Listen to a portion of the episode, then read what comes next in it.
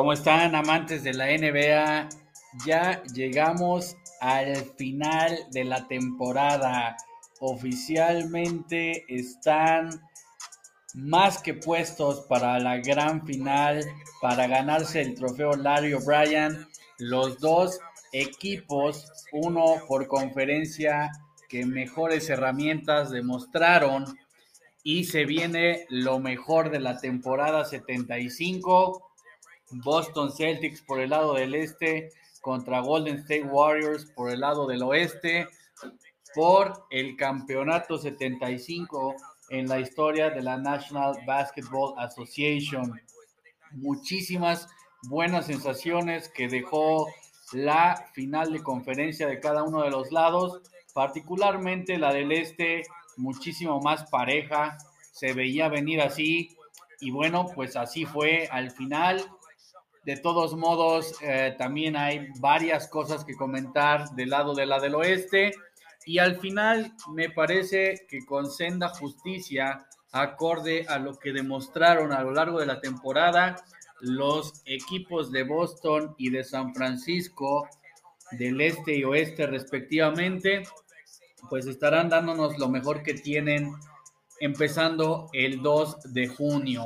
Es cierto, en algunos lapsos de la temporada por el lado del este hubo bastantes competidores, particularmente uh, pues el derrotado ahora Miami Heat, quizá el de más brío, también por ahí los Milwaukee Bucks defensores y evidentemente el gran fracaso por el lado de esa conferencia, como lo hemos hablado y hablado, los Brooklyn Nets. Del lado del oeste, pues una situación un tanto menos competida, si así se quisiera ver, en donde los Phoenix Suns pintaban para ser el amplio favorito para llevarse esta, pero bueno, la experiencia y el talento de eh, Golden State terminó siendo el que estará representando al lado oeste. Me parece a mí que en el papel suena como una final grandiosa, dos equipos de arrastre pues nacional, si se quiere ver así, pero de arrastre mundial también. Los Celtics, la gran dinastía en la historia de la asociación. Los Warriors, quizá la tercera franquicia más importante de todas. Quizá por el legado de Michael Jordan estaría ahí emparejada con los Bulls justamente pero sí que una de las franquicias más representativas de la NBA, por tantos años vendida menos, resurgida, renacida, si se quiere ver así, en la década de los 2010 y ahora pues todavía rascando algún título para esos veteranos que se han encargado de incrementar e incrementar su leyenda. Entonces, pues estamos viendo a dos franquicias importantísimas, a dos equipos que definitivamente tienen afición que va a pues a generarle mucho dinero, ¿por qué no decirlo aquí así a la NBA que pues también procura muchísimo el negocio. Y bueno, de un lado insistiendo, leyendas ya consagradas, es evidente que lo que ya han hecho para la historia, personajes como Steph Curry, como Draymond Green, como el mismo Clay Thompson, pues ya los tiene más que postrados en el Salón de la Fama. A Curry me parece ya que lo tienen postrados como uno de los top 10 de la historia y seguirá creciendo. Y por el lado de Boston, pues un equipo que está, eh, pues más o menos en la misma sintonía a como lo estuvo Golden State la pasada década. Un equipo forjado en casa, 100%, todas las estrellas que tiene Boston ahora son elegidas eh, en picks de draft y pues eso tiene muchísimo mérito. Boston es un equipo que se ha sabido ganar pues el respeto que tiene a lo largo de tantísimos años porque la dirigencia lo suele hacer muy bien y este 2022 ha vuelto a demostrar cuán capaz puede ser el equipo de la zona de Nueva Inglaterra en el este de Estados Unidos. Así que, eh, bueno, la, la, predicción, como la he venido comentando a lo largo de todo el playoff, desde que se formaron las llaves, es que Celtics se la tiene que ganar La verdad es que el calendario que ha tenido, además del repunte que tuvo para la segunda mitad de la temporada, pues hacen que el mérito esté por ese lado. Aunque si somos muy justos con la situación, eso nada tiene que ver, eso nada importa a la hora pues de enfrentarse en una final. Eh, hablando específicamente de lo que pasó en las finales, podemos comenzar con pues la menos competida, por decirlo de alguna forma. No es tanto por decirlo de alguna forma, realmente así fue. Eh, Golden State terminó arrasando con Mavericks y se llevó la serie en cinco juegos no se la llevó en cuatro, pues porque sabemos que estas cosas pasan en las finales de la conferencia, elongar un poquito el calendario, guardar un poquito de proporciones, mantenerse caliente, ¿por qué no generar más dinero incluso e insistiendo? Pero era evidente desde el juego 1 que Mavericks iba a estar remando contra la corriente, iba a estar caminando cuesta arriba ante, ante unos Golden State Warriors inspirados. La realidad es que Stephen Curry, demostrando que es una leyenda como pocas en la historia, comanda al equipo de la Bahía pues a dominar, a dominar ampliamente.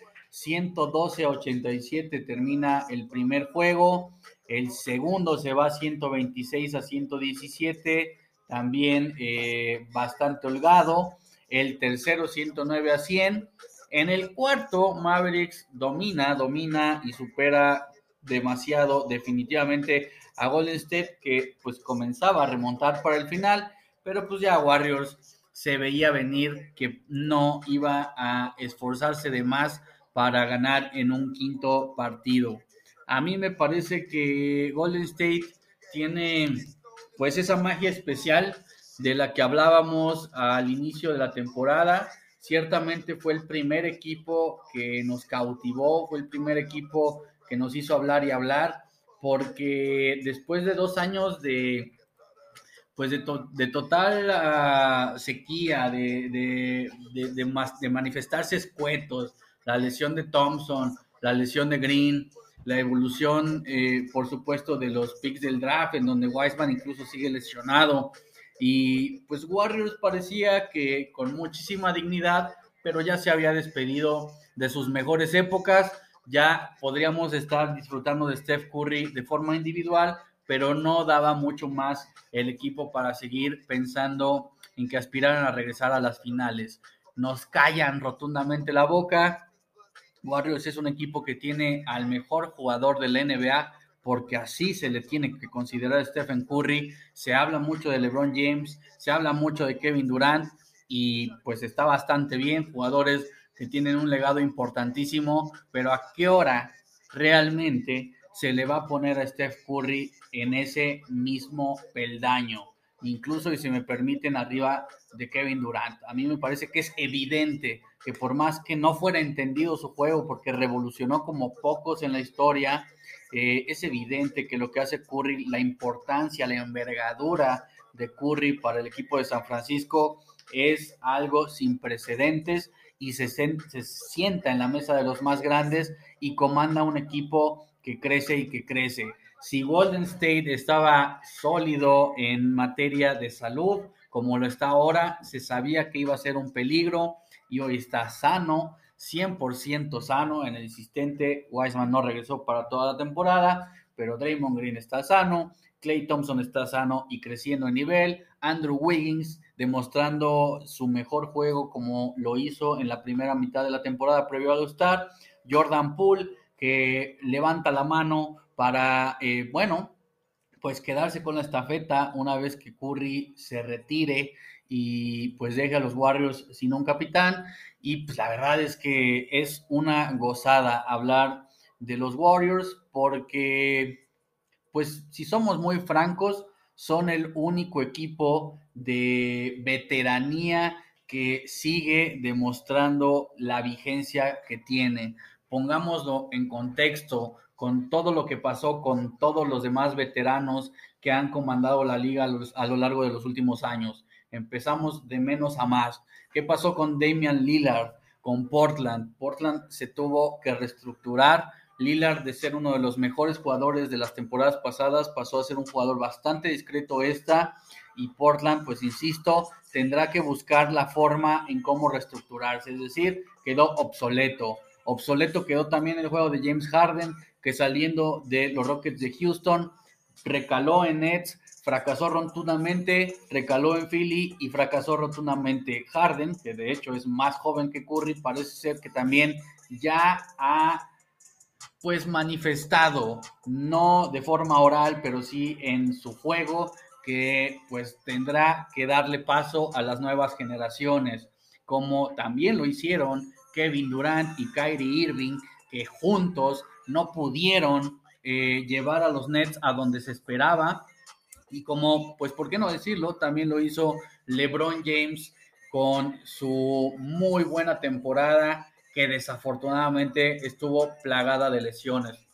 Insistiendo, Curry es el único personaje de las décadas de los 10 que mantiene el legado, que demuestra que con base al trabajo, a la ética profesional que tiene, al talento indiscutible y a todo, todo eso que en cóctel demuestra lo que es Stephen Curry, se mantiene en pleno 2022, en plena temporada 75 de la NBA. ¿Eso quiere decir que los antes mencionados están completamente acabados? Absolutamente no, pero lo que sí quiere decir es que cuando menos para tiempo presente, el único que sigue demostrando esa vigencia es Curry y pues una vez visto que realmente hay tantos y tantos jugadores nuevos a ver que pasaron ya de ser rookies y de estar en formación a ser las nuevas estrellas del NBA, pues es muy difícil que los veteranos sigan teniendo cabida.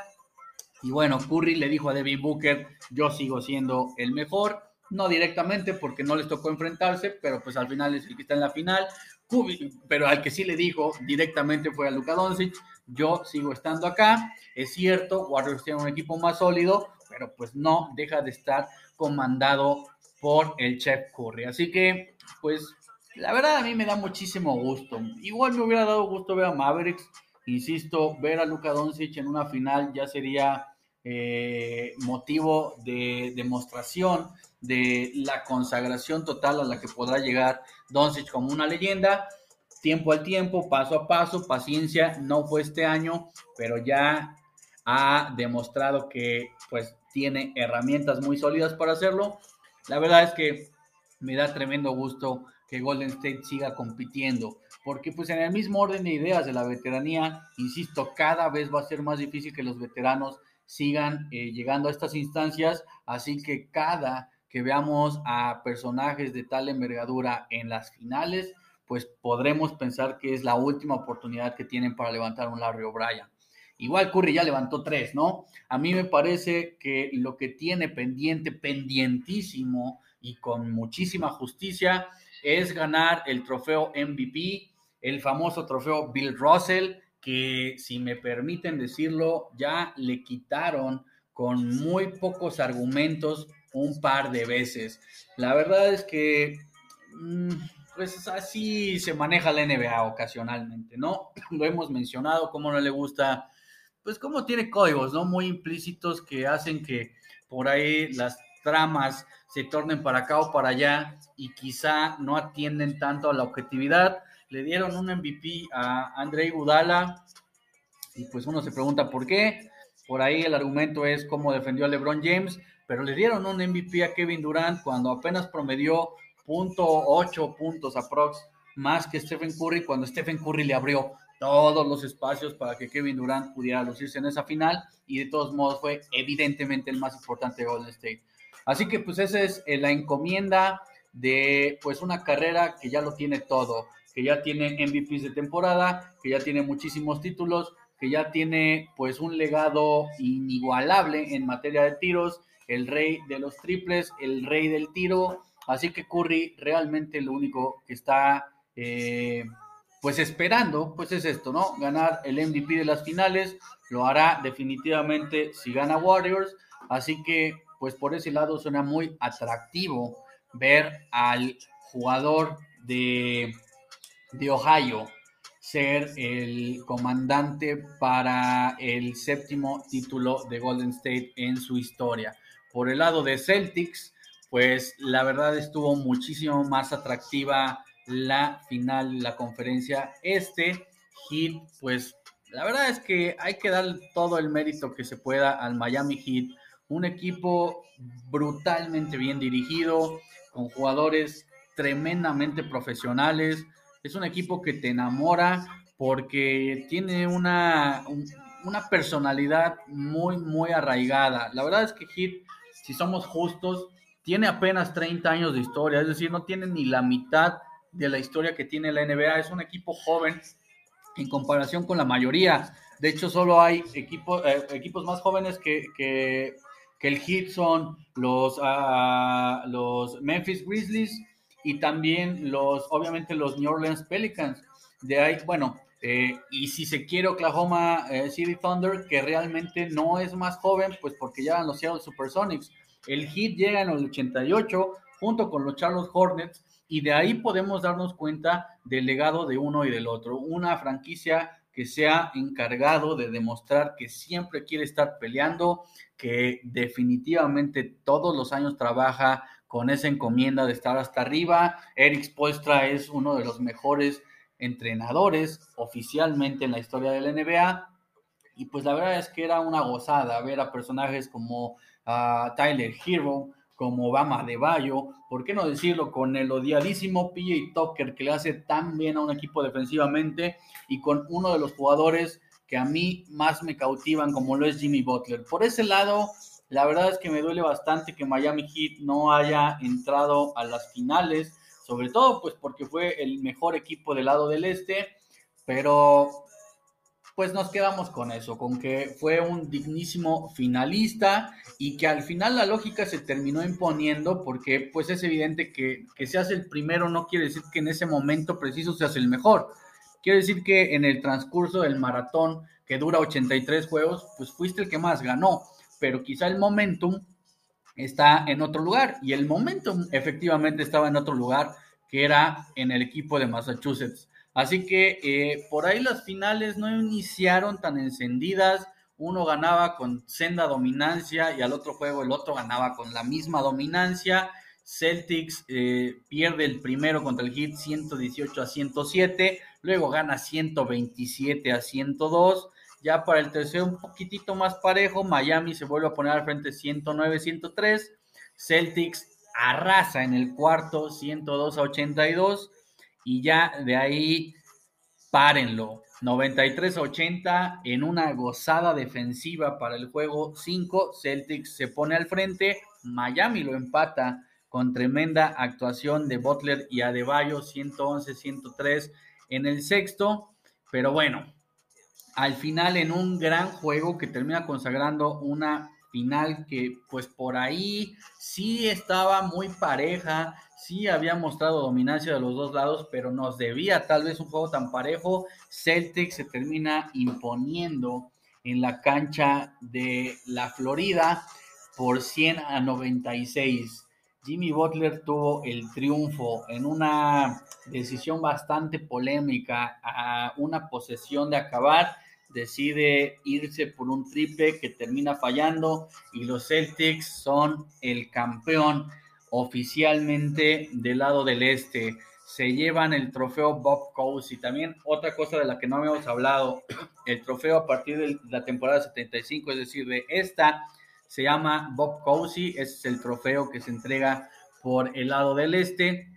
Sabemos la leyenda que fue Bob Cousy, que además pues fue presidente de la Asociación de, de Jugadores en la NBA, seis títulos, por supuesto, con los Boston Celtics y bueno, el que se llevó Golden State es el trofeo Oscar Robertson, la Big O, que también fue un presidente de la Comisión de Jugadores de la NBA, una leyenda histórica, el primer jugador antes de Russell Westbrook, obviamente, que promedió un triple doble en temporada. También se llevó un título con los Milwaukee Bucks. Regresando a Celtics, pues bueno, realmente eh, muy merecido. Se consagra ese pues potencial Big Three hecho en casa, ¿no? Es que ya que pero le ponemos a un tridente que tiene a Marcus Smart con Jalen Brown y con Jason Tatum. Jason Tatum que va que vuela para ser el nuevo Kobe Bryant, saliendo con aquella famosa manga, me parece que se va a volver legendaria esa eh, figura en el juego 7 en donde Tatum sale con la banda morada con dorado y el 24 de Kobe Bryant, demostrando la interesante personal que, eh, personalidad que se gesta en la NBA, ¿no? En donde la figura del archirrival, pues termina demostrando el sendo respeto que le tiene a, pues, el antagonista oficial, o sea, el jugador superestrella de los Celtics que usa la banda de la superestrella histórica de los Lakers cosas que solo pasan en la NBA, pero que no desmerecen, al contrario, incrementan la pues el hype de esta liga, ¿no? Que se cuece aparte, Tatum se lleva además obviamente el trofeo que también a partir de este año se llama Larry Bird, ni más ni menos, ¿verdad? El MVP del este se tiene que llamar Larry Bird por cierto, tampoco lo comentamos, el MVP del oeste, de las finales, estamos hablando, el MVP de las finales del este se llama Larry Bird, el MVP de las finales del oeste se llama Magic Johnson y obviamente se lo ganó Stephen Curry. Así que, pues, ¿qué podemos decir? La verdad, los Celtics también nos han demostrado cuánto merecen estar aquí.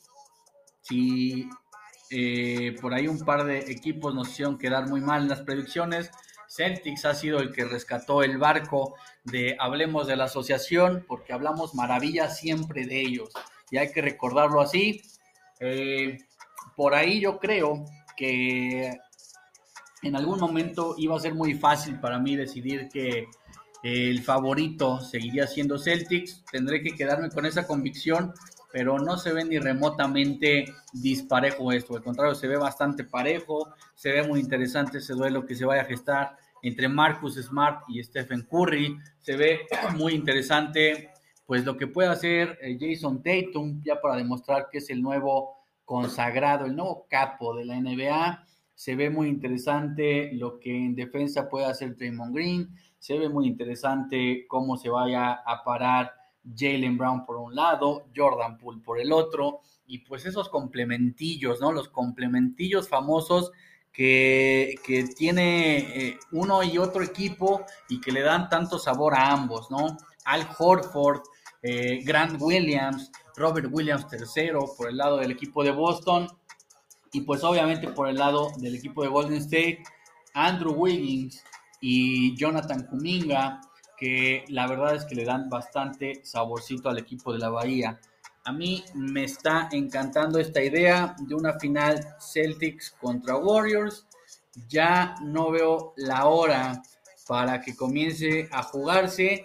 Y bueno, por ahí obviamente el detalle, el gran detalle seguirá siendo la cantidad de tiempo que se esperará entre un juego y otro. Estamos hablando que es una final que potencialmente si se acaba en cuatro juegos, habrán transcurrido 10 días, porque empieza, 9 días, perdón, el 2 de junio y terminaría el 10. Ahora bien, si se va hasta el juego 7, habrán transcurrido 17 días, del 2 de junio al 19 de junio. A mí no me gusta tanto esa idea de que se prolongue tanto y tanto una final, me encantaba más cuando se jugaban dos, luego se descansaba uno, se jugaban otros tres, se descansaba uno y pues se jugaban los últimos dos. La NBA ha cambiado, genera la expectativa, quiere los prime times de la TV, así que es totalmente entendible, pero no deja de dejarnos como, valga la redundancia, una ansiedad por ahí que, pues no sé, es producto de, de la modernidad, ¿no? Entonces, a ver qué pasa. Yo particularmente creo que en materia de corazón sí tendría que decidirme por los Golden State Warriors Así que veamos qué sucede. Veamos si gana mi, lógica o si gana mi corazón. La verdad es que ya lo he dicho en el pasado, lo que ha hecho Stephen Curry eh, para mi historia personal cuando se trata de seguir a la NBA, pues es invaluable y obviamente que además ese aderezo de que se pueda llevar el merecidísimo MVP que le hace falta, pues más. Ahora bien, si Jason Tatum ya les dice, ¿saben qué? Quítense que aquí está el nuevo gran eh, pues no sé, la nueva leyenda en potencia, la nueva cara de la NBA, pues también, ¿quién se los quita? ¿No? Celtics es el equipo más grande de la NBA, lo ha demostrado a lo largo de la historia, tiene 13 años sin ser campeón, así que también por ahí hay cierto grado de urgencia. Veamos qué sucede. Mientras tanto, pues ya con muchísimas ganas de que empiece mi pronóstico oficial. Decidiré que el corazón gana que esperemos los Warriors se lo lleven en 7 y que el MVP sea Stephen Curry. Yo creo que además eh, va a empezar ganando Warriors, luego Celtics empata, Warriors, Celtics, Warriors, Celtics. Así que vamos 3-3, 1, 1, 1, 1, 1, 1. Nunca nadie se va a poner al frente hasta el final. Así que, pues ojalá Ojalá las finales nos cumplan. Sería una gran forma de coronar esta brillantísima temporada 75, que además, y bueno, pues si faltaba echarle limón a la herida, enfrenta a los equipos, a los ex equipos, por un lado de Kyrie Irving y por otro lado de Kevin Durant. Entonces Kyrie Irving se va de Celtics para aliarse con Durant en los Nets y Celtics llega a una final. Entonces Durant se va de Warriors para aliarse con Kyrie Irving en los Nets y Warriors llega a la final. Pues vaya, algo nos querrá decir esa historia. En fin, que acá se acaba todo. La siguiente vez que estemos hablando por acá, ya sabremos quién fue el campeón de la temporada 75 mientras a disfrutarlo muchísimo. Yo como siempre les agradezco que estén aquí, que se hayan tomado el tiempo para escuchar el penúltimo capítulo de Hablemos de la Asociación y ya estaremos dando los últimos detalles. Que disfruten mucho lo que se viene. Muchísimas gracias por estarnos acompañando a lo largo de toda esta temporada. Bye.